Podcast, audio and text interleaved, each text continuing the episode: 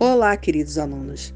Hoje nós vamos conhecer mais uma poetisa, Carolina Maria de Jesus. Uma palavra escrita não pode nunca ser apagada, por mais que o desenho tenha sido feito a lápis e que seja de boa qualidade a borracha. O papel sempre guarda o relevo das letras escritas. Não, Senhor, Ninguém pode apagar as palavras que eu escrevi. Carolina Maria de Jesus, Diário de Bitita.